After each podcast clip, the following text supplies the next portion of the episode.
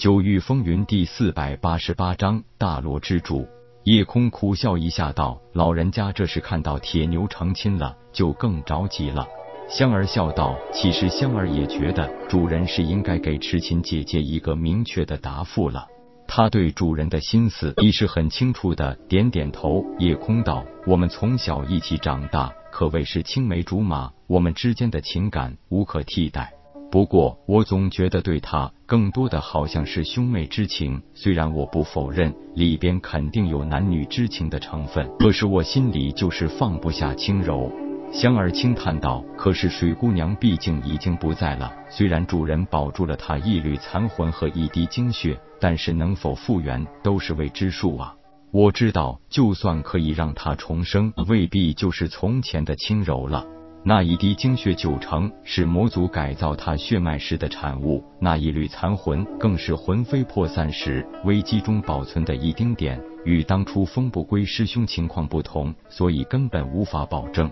也许随着主人修为的不断提升，终有一天可以将水姑娘彻底复原。但您忍心让痴情姐姐继续这么纠结下去吗？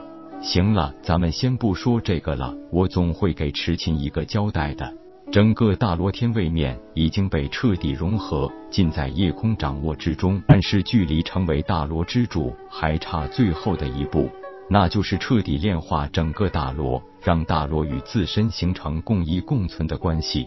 而这项工作比融合阶段是要难得多的。虽然有炼化清玄的经验，但这次显然与前几次不同，因为清玄是借助了混沌空间的帮助。自己拥有的混沌珠来源于太虚天，而他大罗天并不互通，所以只能凭借自己的力量慢慢来完成了。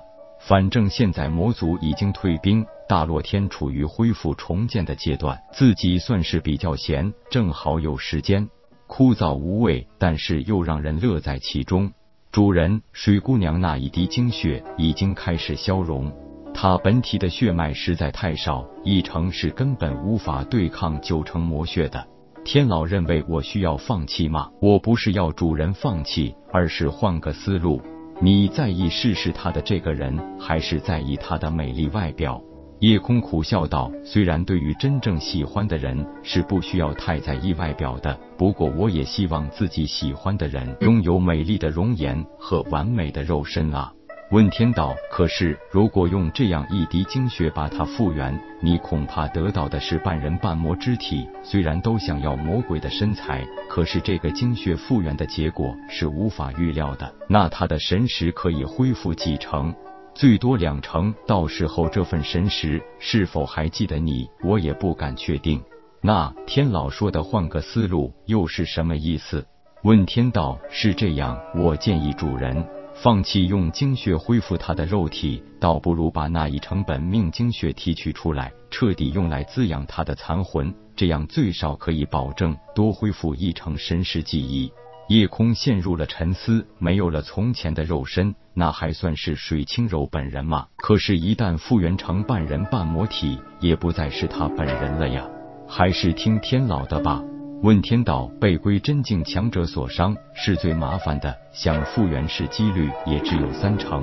我现在尽可能多的保全他那一滴本命精血，日后复原他神识的工作，还是由主人亲自来操控封天顶来完成。夜空道那就有劳天老了，一边炼化大罗，一边继续整理领悟不愿意舍弃的技能，指点江山，偷天换日。混沌必杀、华夏龙符、自雷死水、破天衣服和雷霆杀拳，这些都是可以当做杀手锏的技能，他舍不得丢弃。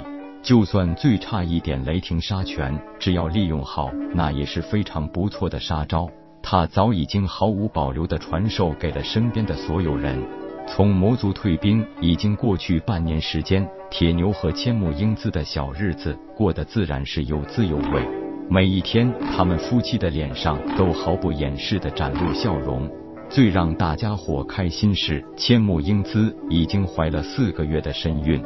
不过，这让云岚希婉又高兴又心急。如果不是儿子一直在闭关，恐怕早就催促着他立刻马上与痴情完婚，好尽快抱上孙子。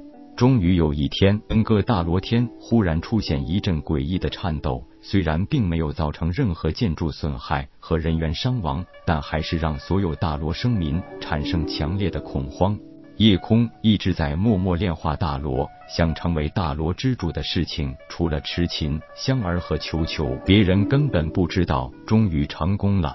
夜空长出一口气，那瞬间的一阵颤抖，是大罗位面与他彻底生死相依的一次最完美交流。他终于如愿以偿，成为了大罗之主。不但如此，因为炼化大罗带来的巨大能量，让他的境界直接飙升，成为一个归真境中期的强者。大罗天的特殊能量，更是让他的无极神罡炼体达到了炼神期后期巅峰。